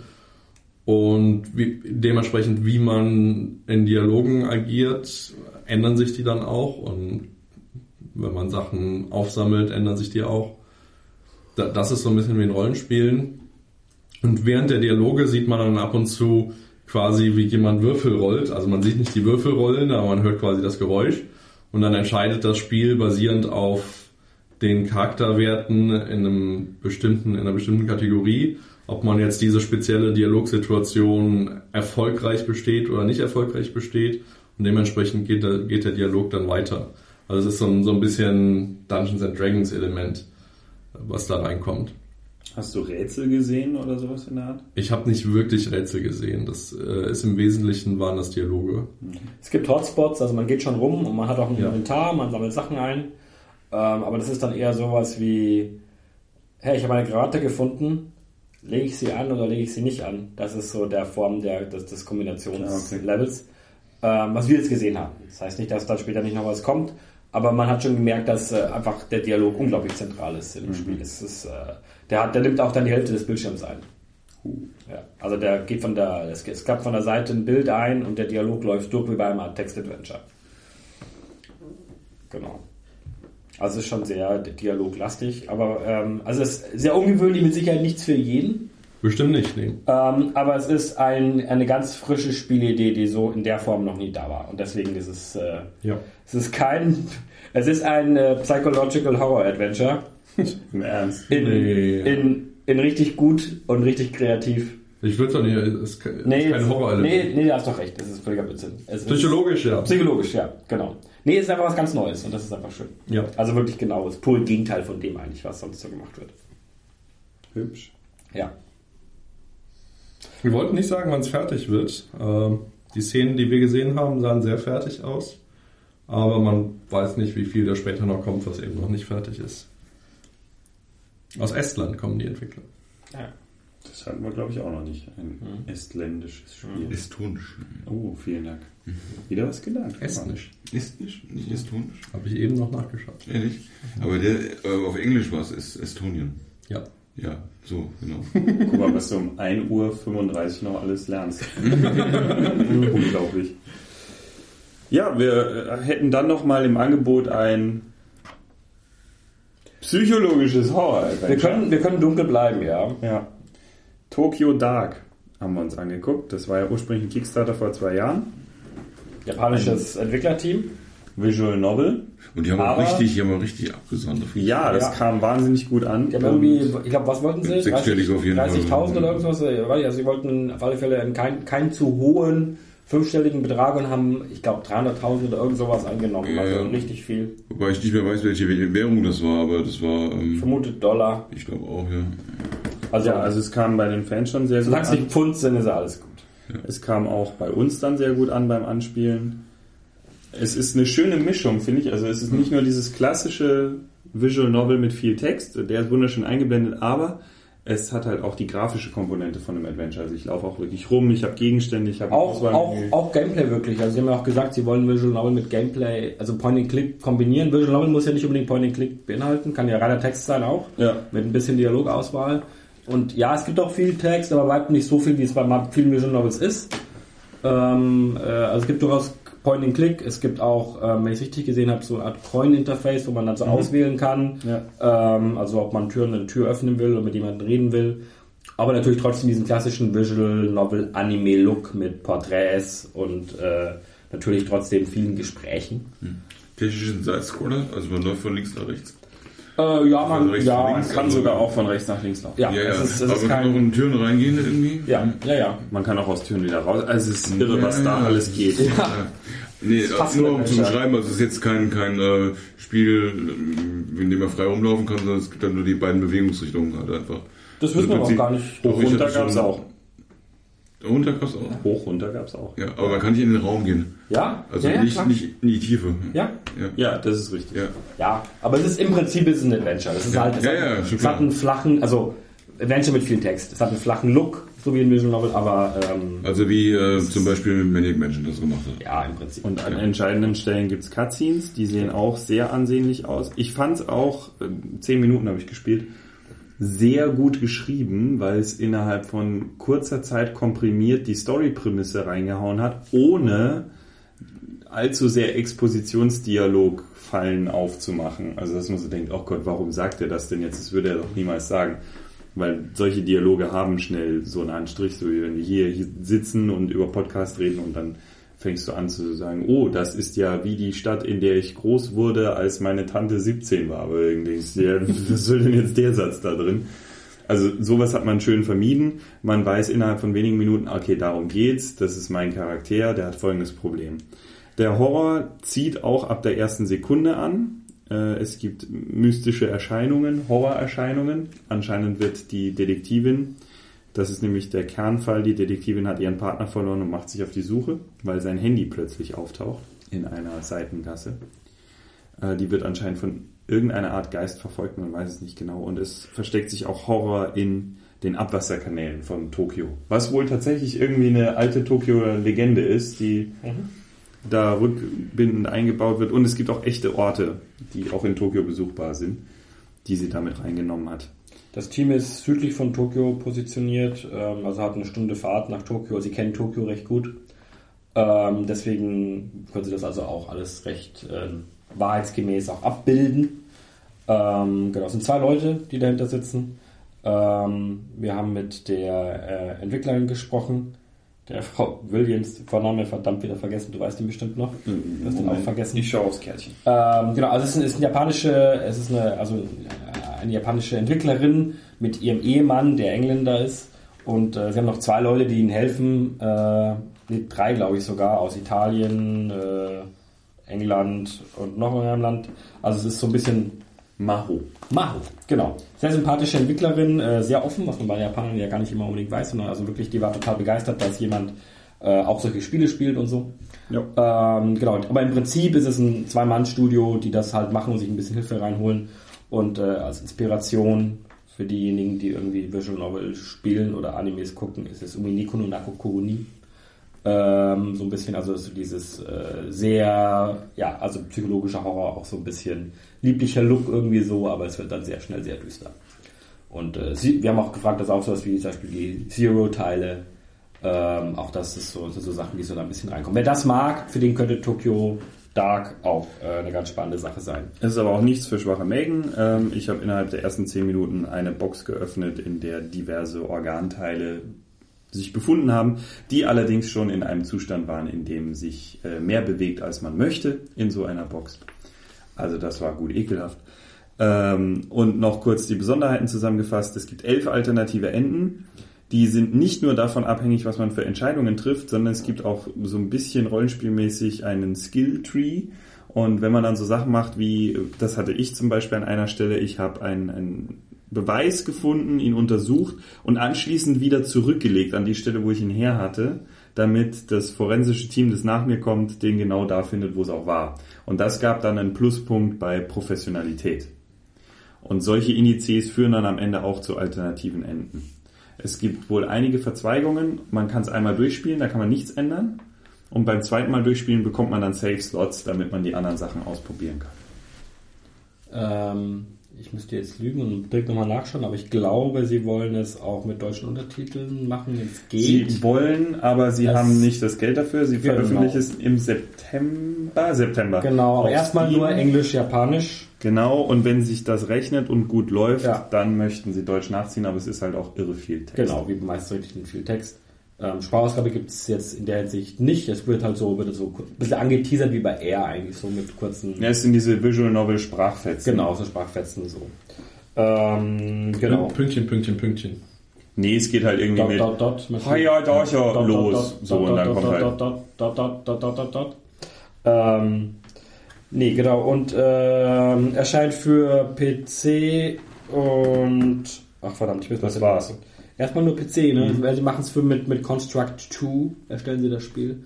Und äh, da ist es ein bisschen schwer, das Ganze auf andere Plattformen zu bringen. Aber ich glaube, Mac, glaube ich, würde sogar noch gehen. Mac ist, glaube ich, auch dabei. Genau, ich glaube PC und Mac. Aber Konsolen machen sie zum Beispiel erstmal nicht.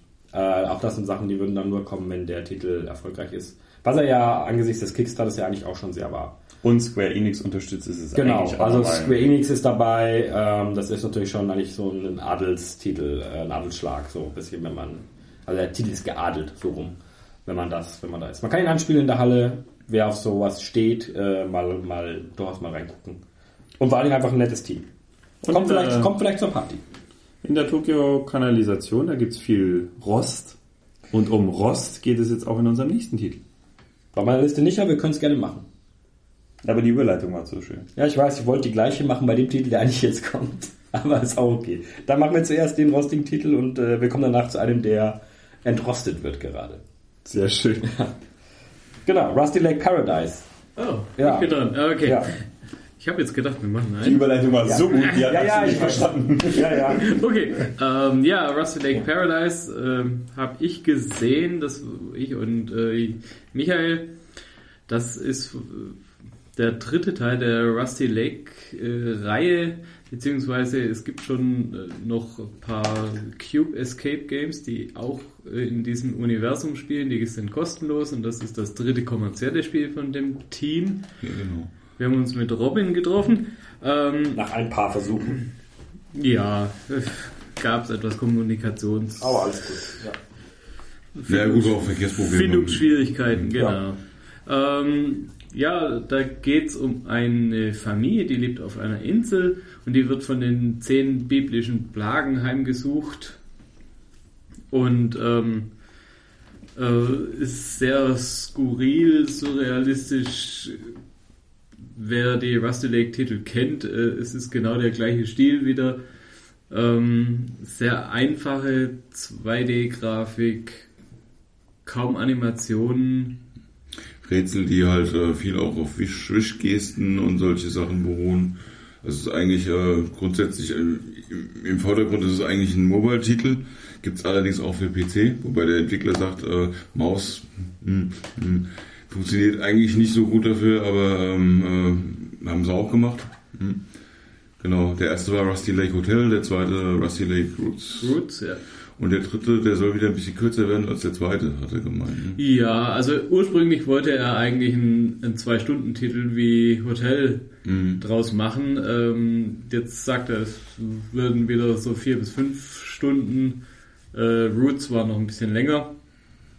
Ähm, ja, soll noch dieses Jahr auch wieder erscheinen. So September, Oktober war wieder so diese Ansage. Genau. Wenn er es schafft. Ja. Äh, er war bei vielen, so manchen Story-Details, war er selber noch nicht so ganz sicher, ob die, wie die jetzt sich äh, da einfügen in das Ganze und ob er auch wirklich das mit den zehn Plagen, ob das auch alles so klappt, wie er sich das vorstellt, weil es doch ein bisschen schwierig ist. Aber äh, er ist ganz zuversichtlich, dass das irgendwie schon hinhaut. Ähm, Ja, das klingt nach November. ähm, ja, ähm, für die vier bis fünf Stunden Spielspaß äh, will er gerade mal wieder so drei Euro veranschlagen. Genau. Und zwar auch ähm, selber Preis für Mobile wie auch für PC. Weil er sagte, es ist äh, natürlich völlig verständlich, wie die Leute sagen, warum soll ich mehr zahlen für dasselbe Spiel, nur weil es auf einer anderen Plattform rauskommt.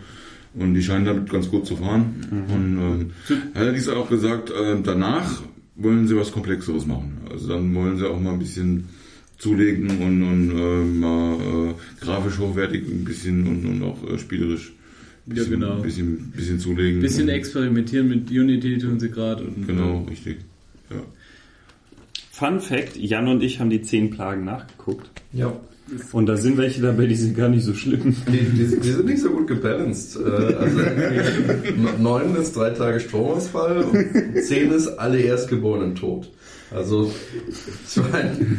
ja, aber das aber spielt durchaus eine Rolle auch in, in, in diesem Spiel. Ich glaube, man spielt den Erstgeborenen. Irgendwie Also, sowas. was, Also, was ich sehr seltsam finde, sind die Dialoge halt auch so innerhalb dieser Familie. So, Sohn, bring mir etwas Wasser. Solche Sachen halt irgendwie. Ne? Dann hat man so ein Glas und dann muss man loslaufen und Wasser holen und solche Sachen. Manchmal muss man einfach nur Schränke aufmachen und dann, das sind also wirklich keine richtig komplizierten Sachen. Oder du musst eine Angel auswerfen, um einen Fisch rauszuholen oder irgendwie. ja, das ist gut, das war das war, war wirklich das, dieses Intro Einführungstutorial-Level. Aber ja, das ist ja wirklich ganz skurril. Da, da muss man äh, so, so Blutegel, also äh, das Wasser in Blut äh, verwandelt ist und dann muss man, ich glaube, vier Blutegel sammeln und die dann auspressen und dann dieses Blut irg- also äh, wie gesagt, wer, wer die Rusty Lake Titel kennt, die sind alle irgendwie so ein bisschen abgefahren und Und für drei Tage Dunkelheit halten sie sich die Augen zu. Ähm, ja, genau, in, in, in, das- einmal die, in diesem äh, in Insektenplagen-Level äh, verwandelt sich ein Familienmitglied in eine Fliege, eine Stechmücke und äh, die geht dann auf die Tiere auf der Insel los und, und tötet die, saugt die aus und also und ähm, ja, und äh, wir nehmen dann äh, irgendwelche Innereien aus den Tieren raus und tun die dann in den Topf schmeißen. Also äh, es ist äh, sehr skurril und abgefahren und äh, teilweise auch ein bisschen ekelhaft. Ähm, aber äh, ja, mir hat ähm, Hotel ganz gut gefallen und äh, Also wer, wer die ersten beiden mochte, der wird auch den, den dritten mögen. Weil setzt sich sofort. genau. Wie wäre es jetzt mit der Überleitung? Wer die ersten drei mochte, wird jetzt auch den vierten mögen. Ist doch super. Ja, das ist bei Black Mirror äh, ja gerade groß im Gespräch, denn es kommt ein vierter, der nicht Teil 4 ist, Nein, sondern es wollten- ist ein Reboot. Wir wurden auch nochmal korrigiert, vor allem ich im Interview. Nein, das ist nicht Black Mirror 4. Das ist ein Reboot und der heißt Black Mirror. Punkt. Stimmt. Richtig, Hans. ähm, ja, genau. Ähm, ja, also die Aussage war tatsächlich, es ist kein Nostalgiespiel auch. Auch das kann man sagen. Also sie, sie, sie, sie machen das relativ klar. Sie wollen die, die Reihe wirklich neu starten und ähm, es ist, ähm, ja gleich vorweg, es ist halt kein klassischer Point-and-Click-Titel. Äh, er hat auch nicht den, den 2,5D-Look, den man so von den ersten Teilen oder ersten drei Teilen kennt, sondern es ist wirklich also ein Neustart, auch visuell. Ähm, es sieht, denke ich, äh, sehen alles so wirklich ziemlich gut aus. Ja. Super cineastisch in Szene gesetzt. Kingard kann das ja auch. Ich, ich finde, es ist eigentlich auch nicht wirklich ein Neustart, weil es, es sind ja nicht die gleichen Charaktere und es ist nicht die gleiche Geschichte. Sie haben zumindest den gleichen Nachnamen. Sie haben den gleichen Nachnamen, ja. Das Schloss heißt auch Black Mirror. Das, Schloss, das Schloss ist irgendwie das gleiche, es steht jetzt woanders, aber es, ist, es sind andere Charaktere. Man, wenn man denkt, man kennt jetzt die ersten drei Spiele oder die drei Spiele, die es halt gibt, das heißt nicht, dass man jetzt den Plot-Twist oder weiß, worum es in dem neuen Black Mirror geht. Also es gibt viele Parallelen. Es gibt- auch den, den Vater wieder, der den Sohn von sich ferngehalten hat und er begeht auch Selbstmord, auch in diesem neuen Teil. Und der Sohn will herausfinden, warum, aber dann wurde uns schon versichert, dann geht es nicht auf die Es gibt nicht denselben Twist, war genau, ja. Ton, aber es gibt gewisse Ähnlichkeiten. Was auch immer das Was ist. mich eigentlich noch viel mehr neugierig gemacht hat, weil ich ehrlich gesagt keine andere Variante sehe als aus dem ersten Vielleicht mehr ein Remix als ein Reboot. Ja, oder ein Mashup oder Ja. so. Ja, ja. Aber ganz, ganz großer Unterschied ist eigentlich, äh, oder das Wichtigste für diejenigen, die auf dem neuen Black Mirror warten, ist wahrscheinlich, dass die Point-and-Click-Steuerung ähm, Genau. weggefallen ist. Also Also, Point Point and Click fällt weg. Es ist wirklich jetzt Controller oder WASD mit Maus zugunsten eben eines cineastischen Looks. Wir haben viel Verfolgerkamera. Also es ist jetzt kein äh, Third-Person, äh, Over-the-Shoulder Action-Adventure-Look, sondern es ist schon wirklich mit cineastischer Kamera und so, aber eben sehr dynamisch. Und das lässt sich halt eben mit Point-and-Click nicht in der Form durchführen für Kinga, wie sie das gerne hätten, deswegen eben WASD. Genau, das war, hat gesagt, hat mehr ästhetische Gründe, dass sie kein, kein Point-and-Click verwenden, weil sie sonst immer diese, den, die, die Kamera rauszoomen müssten, damit sie immer irgendwie einen Bo anklickbaren Boden haben. Genau. Und, und das wollten sie nicht. Und ähm, ja, es sieht halt auch wirklich gut aus dadurch. Ja, tolle 3D-Modelle, bei den Dialogen viele Close-Ups, die trotzdem, wo die Modelle trotzdem weiterhin gut aussehen. Ähm, Licht. schönes Licht, schöne Atmosphäre, der Gothic-Look wird super eingefangen. Charaktere auch so. Ähm, ja, und äh, die Sprachausgabe, die wir schon gehört haben, war auch sehr gut, gute Sprecher. Prominent also besetzt. da ist auf alle Fälle Geld in die Hand genommen worden äh, für den Titel. Ähm, das ist aber schon mal spannend. Ähm, Preisrange kann man schon mal sagen, 30 Euro für PC und Mac und 40 Euro für die Konsolen. Äh, also 10 Euro mehr für die Konsolen. Ähm, also 29,99 und 39,90 äh, wird die Preise, also ist der Preis ungefähr. Ähm, ansonsten halt ist es erstmal eigentlich vom Gameplay her schon trotzdem noch ein klassisches Adventure. Wir haben interaktive Dialoge, wir haben auch äh, ein Inventar, ein 3D-Inventar sogar. Ähm, aber es gibt eben auch ein paar speziellere Sachen. Zum einen ist es so, dass es relativ äh, erstmal relativ frei ist eigentlich. Man kann das ganze Anwesen sehr frei erkunden, auch die äh, Gebäude außenrum und auch eine weitere Ortschaft, die oder einen weiteren Ort, der ein bisschen davon entfernt ist. Ähm, es gibt aber eben auch äh, das sogenannte ja, Vision Gameplay oder Visions Gameplay, das mich so ein bisschen an Vanishing of Ethan Carter erinnert hat, so vom Prinzip. Gehen in die Richtung. Da, wo das so auch so ähnlich vorkommt, so ein bisschen. Also man triggert an bestimmten Punkten so eine Art Vision. Die Welt verwandelt sich in irgendeine Szene, die quasi etwas aussagt über zum Beispiel oder meistens über die Vergangenheit. Ähm, also der Raum verwandelt sich. Wir haben eine Szene gesehen, wo der Raum plötzlich sich in eine Unterwasserwelt verwandelt. Und man also eine Person sieht in einer geisterhaften Erscheinung, die quasi gerade irgendwie am Ertrinken ist, scheinbar. Die geisterhafte Erscheinung loopt dann so vor sich hin. Also man kann dann sehen, dass da irgendwas passiert. Man darf nicht zu nah rangehen, äh, weil die Geister auch angreifen können. Ähm, also man kann auch sterben tatsächlich, aber es gibt ein Autosave, klar. Ähm, Wir haben extra nachgefragt, es gibt kein Loch, in das man reinguckt und dann einen Speer ins Auge bekommt. genau, also sowas gibt's dann nicht, genau. Ähm, ja, aber Guckst du auch in das Loch? ja, Die viel interessantere Frage ist, was speichere ich zwei Stunden lang nicht? Ja, jedenfalls über das, dieses äh, Visionen-Gameplay kann man dann eben also auch Sachen erfahren, die man eben in der realen Welt nicht erfahren kann. Und so gibt es immer so zwei Ebenen. Also dieses geisterhafte Welt, die man irgendwie, die man eindringt, die ist dann eben mehr linear, wenn man dann wirklich sich quasi so, wenn man so eine Art Sequenz sieht einer Tat, also haben wir zumindest gesehen, einer Tat, wo jemand wirklich jemanden scheinbar in ein Loch geworfen hat oder in einen Brunnen oder wo auch immer, wo dann die Person ertrunken ist. Und da, da tut man sich quasi so linear äh, an dieser Vision entlang hangeln, um festzustellen, was ist da passiert. Sehr ähnlich wie bei Vanishing of Ethan Carter, wo man das ja auch so re rekonstruiert im Prinzip, was, was, was los war. Das gibt's also. Äh, gibt auch ein Tinnitus-Minigame, fand ich auch lustig, wenn man zurück aufwacht von der Vision, dann hat man Tinnitus. Also es pfeift ganz laut und man muss dann äh, so ein bisschen äh, scheinbar ähm, Quicktime-Event-mäßig versuchen, die Tinnitus zu zu, äh, also praktisch wieder zurück in die Welt zu kommen und so. Das sind ganz kleine, so Mini-Sachen, aber es ist halt alles sehr, ja, also die Aussage war so, Telltale ist halt immer noch so ein, also ist halt schon einfach so ein Schlagwort und sie orientieren sich auch so ein bisschen an diesem sehr dynamischen Telltale-Gameplay. Ähm, genau. Äh, wie gesagt, sieht toll aus, äh, super Präsentation Und kommt noch in diesem Jahr. und kommt noch in diesem Jahr. Sie sind schon 18 November. Monate dran am Werkeln und kommt im November und haben es bisher tatsächlich gern gehalten.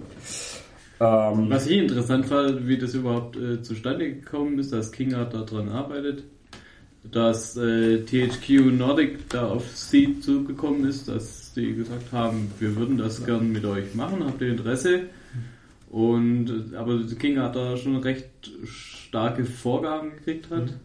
So dass also gerade diese, diese Ausrichtung so ein bisschen Richtung Telltale, also ein bisschen weg von dem ganz klassischen Point and Click und und auch, dass die Story äh, von einem äh, externen Schreiber aus Schottland ja. äh, gekommen ist, wo das Spiel tatsächlich dann auch spielt in Genau. Schottland. Also man hat es von England nach Schottland verlegt. Auch wenn der Autor nicht bis zum Schluss da war, ähm, aber äh, die Grundstory ist halt wohl irgendwie scheinbar von ihm entwickelt. Ähm, ja, das zeigt schon, dass man äh, also die IP schon sehr spannend findet äh, bei, bei THQ. Aber dass man halt wohl auch ähm, eben nicht nur den rein klassischen Adventure-Spieler ansprechen möchte, sondern halt ein breites Publikum. Eben das Publikum, das zum Beispiel auch Telltale-Spiele spielt, ähm, wo es eben schnell vorangeht und man viel entdecken kann und vielleicht die reine Rätselei und das langsame Gameplay nicht so im Vordergrund steht. Ja, also wer sagt, Telltale ist das Böse, der wird sich auf Black Mirror, den Reboot oder den Remix nicht freuen.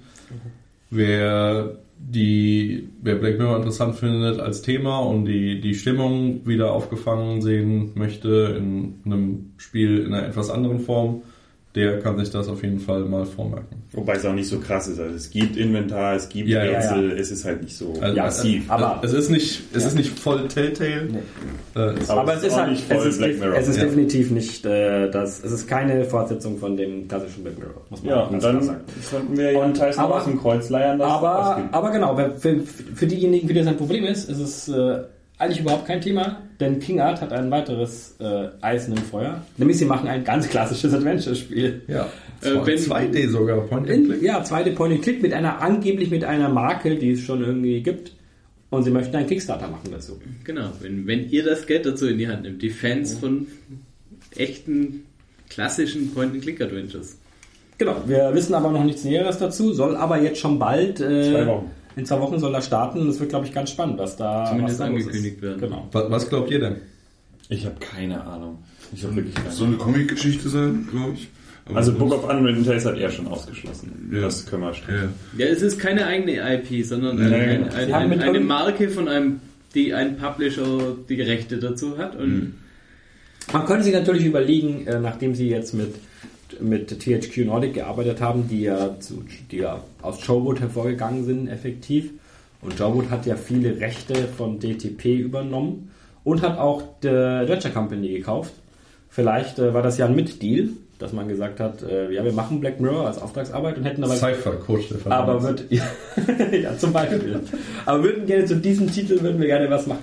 Also man müsste vielleicht mal den Katalog durchschauen von, äh, von THQ Nordic und äh, Adventure Company und mal gucken, ob da nicht was Spannendes dabei ist. also es muss auf jeden Fall ein, ein, ein sehr äh, äh, 2D-Comic-Stil Ja. äh, Stil sein, weil sie jetzt erstmal kein nicht diese klassischen 3D, Full 3D Figuren verwenden, sondern, sondern das äh, zwar schon in 3D erstmal rendern, aber das ist schon sehr äh, äh, die, die Sprites dann doch äh, in viel. 2D darstellen. Man hat uns verraten, es ist keine Disney- Disney-Lizenz. also Ja, Lucas also macht, macht euch keine Hoffnung auf Monkey Island. Das Activision ist es angeblich auch nicht, damit fällt, fällt eigentlich auch äh, Sierra, äh, raus. Sierra fällt weg, ja. Genau, also die großen fallen weg. Ich tippe eher auf den deutschen. Ich habe mich gefragt, Simon the Sorcerer, die Lizenz ist ja schon ein paar Mal hin und her gegangen. Da hat er nichts drauf geantwortet. Äh, ja, aber Da ist er drüber hinweggegangen, Ja. aber ich glaube es auch nicht. Ja. äh, ich würde da auch nicht viel zu viel reinlesen, weil da gerade noch eine andere Diskussion gleichzeitig im Gange war. Wobei der Look natürlich, also das, äh, die, die Welt würde zu King Hunter ganz gut passen, weil Book of Unwritten Tale ja jetzt auch nicht so weit weg ist von, Ja. von diesem Humor. Also wenn ihr, liebe Hörer, geistig jetzt ein bisschen fitter seid als wir um 2 Uhr, glaub Ich kann sagen, wer nicht mitmacht, äh, tatsächlich bei, ähm, bei dem Kickstarter, denn ich habe, äh, während ihr noch äh, am, am äh, Indie-Bus stand wart, habe ich noch Falco Löffler getroffen. Ja, Genau. Viele Grüße von Falco Löffler. Er ist gerade auf dem Sprung gewesen, wieder zurück. Wir kennen ihn ja. Also er fährt heim, wenn er kommt. Und äh, er, hat mir, er hat mir bestätigt, äh, nein, er arbeitet nicht ähm, mit King Art in einem Adventure. Zumindest derzeit nicht. Ähm, aber er hat mir bestätigt, er ist leider nicht auf unserer Party dieses Jahr. Aber er hat mir versprochen, und das kann ich auch zitieren, er wird ganz sicher nächstes Jahr auf unserer Party sein. Ähm, weil, er, er ein Projekt hat und über dieses Projekt werden wir lachen. Das kann jetzt erstmal viel bedeuten. Das kann jetzt viel bedeuten. Aber er hat gemeint, und deswegen muss er auch ganz sicher auf unsere Party nächstes Jahr. Also das wollte ich auch nochmal reinbringen. Vielleicht äh, kommt da was Spannendes noch von Falco Löffler. Hat ja viel mit Deck 13 zum Beispiel zu tun gehabt oder so. Deck 13 bleibt. Vielleicht machen sie Jack Keen 3. Ich sehe mehr Abenteuer als was zum Lachen. Das ist aber auch Das stimmt. sehr, sehr 3D. Ja, ja, das stimmt. Also es ist gerade 2D gab es lange nicht mehr. Ne? Also was wie Runaway fällt mir da bloß noch ein. Und das ist, äh, glaube ich, nicht so wahrscheinlich. also wenn ihr eine Idee habt, Haut, schreibt in die haut die Kommentare, die Kommentare. raus. Wir, wir sind gespannt. Haben wir aber auch selbst noch nicht viel nachgedacht. der Erste, der es richtig hat, gewinnt einen Key, wenn, Ja. wenn King Art einen spendiert.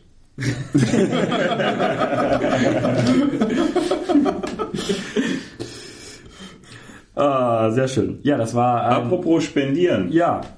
Ah ja, ähm, schön, dass der Moderator heute nochmal springt, aber ich springe gerne mit. Weil ich würde sagen, ganz zum Schluss spielen wir Bingo. Äh, genau. Äh, wie immer danken wir auch unseren Spendern. Und diesmal ist unser Spender Ingo. Ingo hat 50 Euro gegeben, freut uns sehr, danke, das hilft uns wie immer äh, sehr bei unserer Berichterstattung. Wenn ihr spenden wollt, auf unserer Startseite gibt es Informationen dazu. Geht alles direkt an den Verein und äh, wird für den guten Zweck eingesetzt, nämlich für die Erhaltung und die kulturelle Förderung dieses tollen Genres. Aber äh, eben um dieses tolle Genre weiterhin auch zu erhalten, äh, tun sich ja ganz viele Firmen hervor und eine ganz besonders, nämlich Studio Fitzbin. Und äh, bei Studio Fitzbin waren wir auch und äh, viele, wissen wir ja, dass viele der Weißt du, wer noch bei Studio Fitzbin war heute? äh, wir glaube ich. Außer uns. Äh, äh, ähm, äh, Hack und ein Bingo-Pony. Die Kanzlerin. Die Kanzlerin war heute bei Studio Fitzbin. Ich habe oft, Ich glaube eher andersrum. aber gab es nicht etwas, das Ja, man- ein Teammitglied von Studio Fispin hat Frau Merkel die Hand geschüttelt, glaube ich. ja und, äh, und in der Welt präsentiert, habe ich einfach Ernsthaft. Auch noch. Damit hat sie eine gute Wahl getroffen, Ja, muss man ganz klar sagen. Äh, ist ja auch ein politisches Spiel. Also es ist ja genau Definitiv. Ja. Ist auch kann- aktueller, als es sich Da kann sie was lernen davon. Ja. Ich habe vergessen zu fragen, warum Studio Fitzbin nach The Inner World, was ja eine sehr fantasievolle Fantasy-Welt war, jetzt ein, jetzt ein Spiel über die Realität macht. Die, will, die will halt auch äh, eine Welt präsentieren, in der wir gut und gerne leben. Nämlich die Inner World. Und es ist Inner World 2. Hashtag Und- Bingo Pony. Hashtag Bingo Man Pony. darf es nicht die Inner World 2 nennen. Nein, das heißt Der ja Inner letzte Windmönch. der letzte Windmönch natürlich, äh, genau wie Black Mirror 4. Aber im Gegensatz zu den alt anderen etablierten Firmen wie Dedelic und King Art und so weiter, ähm, kann man sagen, ist The Inner World wirklich einfach eine richtig ganz klassische Fortsetzung von wirklich dem ersten Teil. Also eine spielerische, zumindest eine ganz klassische Fortsetzung Ja. vom ersten Teil. Es ist äh, kein Telltale-Titel geworden oder so, es ist weiterhin ganz sch wunderbar schöne 2D-Comic-Landschaft mit ganz klassischem Adventure-Gameplay und ganz viel zum Lachen. Ein der seltenen Momente, wo wir in der Präsentation saßen und Szenenapplaus gegeben haben. Es ist selten, dass, dass alle lachen, ohne dass irgendjemand im Spiel was gesagt hat. Ja. Allein durch die Animation. Ja. ja. Das war wirklich Und wir, waren, und wir waren schon relativ müde, wie wir das häufig ist am, am Ende eines Messetages und trotzdem äh, waren wir hellwach. Also es sieht richtig toll aus. Es hat klasse Rätselketten von dem Ausschnitt, den wir gesehen haben. Der Humor ist super auf den Punkt. Die Sprecher sind wieder voll da. Das, das wird klasse. Äh, einschränkend muss ich bemerken. Kronke ist dabei. Ja, Ich hoffe, die Rolle ist klein, äh, dass wir da drüber hinwegsehen können. Aber das sonst ist, äh, sozial, das ist eine sozialkritische Kritik, das hast du nicht verstanden. Innerhalb des Spiels. Hoffe ich, ja. Ja, Wenn es das noch geht eingeordnet wird. Ja, ich glaube schon. Ähm, nee, muss mir erklären, um was es geht? Nein, haben wir schon. Wir haben auch eine schöne Vorschau auf der Webseite, die könnt ihr euch dann nochmal angucken. Wir Und haben das- auch schon ein Interview geführt mit Sebastian Mitter, wo eigentlich alles gesagt Das ist Also, verlinkt in unserer Tageszusammenfassung. Da kann Genau. man draufklicken. Da sieht man nochmal alles. Super nette Leute. Ähm, kommt heraus bei HeadUp. Man kann nochmal sagen, für alle, die immer so Angst vor Steam haben, auch hier kein Problem. Auch ganz schön klassisch retro, wenn man so will. Wunderschöne Box Man kriegt- viel Zusatz. Man kriegt, äh, ist das schon raus? Ich glaube, Zusatz, glaube ich, haben wir noch, wissen wir noch nicht genau, was wirklich reinkommt. Also, dass es viel Genau. geben wird, ist klar. Wir wissen aber nicht, Noch nicht was, aber wir wissen, dass eine äh, DVD drin sein wird, äh, die DRM-frei ist ähm, und ein Steam-Code noch dazu. Luxus. Genau. Also ganz schöne Sache. Und wir haben noch einen weiteren Titel gesehen, den wir auch, wo wir auch schon ein, äh, ein Feature oder eine Vorschau gebracht haben, wo wir überrascht waren, da ein Poster zu sehen, nämlich von Trüberbrook. Haben sie übernommen bei Header. Das heißt, wir bekommen, das ist dieses Handgemachte, äh, das von der Bild- und Tonfabrik, die auch für das Neo-Magazin Royal zuständig sind, konstruiert wird. Die bauen ja tatsächlich die Kulissen, fotografieren die ab und danach digitalisieren sie wieder. Ein irrer Aufwand, aber es sieht auch fantastisch aus, was dabei rauskommt. Wir haben äh, nicht viel gesehen von dem Spiel, sondern nur halt eine Szene, in der man mal rumlaufen konnte. Also das, äh, da ist noch nicht allzu viel da. Es gab noch kein wirkliches Gameplay. Aber es sieht äh, eben toll aus. Und ähm, ja, da hat, passt auch gut zu Header, passt, glaube ich, ganz Ja. gut in das Line-Up. Äh, ja, die haben ihren Kopf immer, immer weit oben und gucken und holen immer wieder tolle Adventures. Genau. das war's dann, glaube ich, eigentlich für heute. Ja. War auch genug. Und morgen geht's flott wieder ans Werk und weiter. Wenn wir jetzt eigentlich, noch eigentlich, sieben- heute, eigentlich heute schon. Wir müssen nur noch sieben Stunden überbrücken jetzt mit dem Podcast, dann, Dann können wir können wir- sagen, was das für ein Titel war. Ja. wenn, das, wenn, das, wenn das Hotel-WLAN weiterhin so langsam ist, dann können wir es jetzt gleich sagen. Nein, das fangen wir dann morgen. Äh, genau. Na dann. Sagen wir auf Wiedersehen. Tschüss. on discarded plastic bags, dirty soft drink cups and candy wrappers. You could sink down in the weeds of the abandoned properties, all the tracks that will no longer carry trains.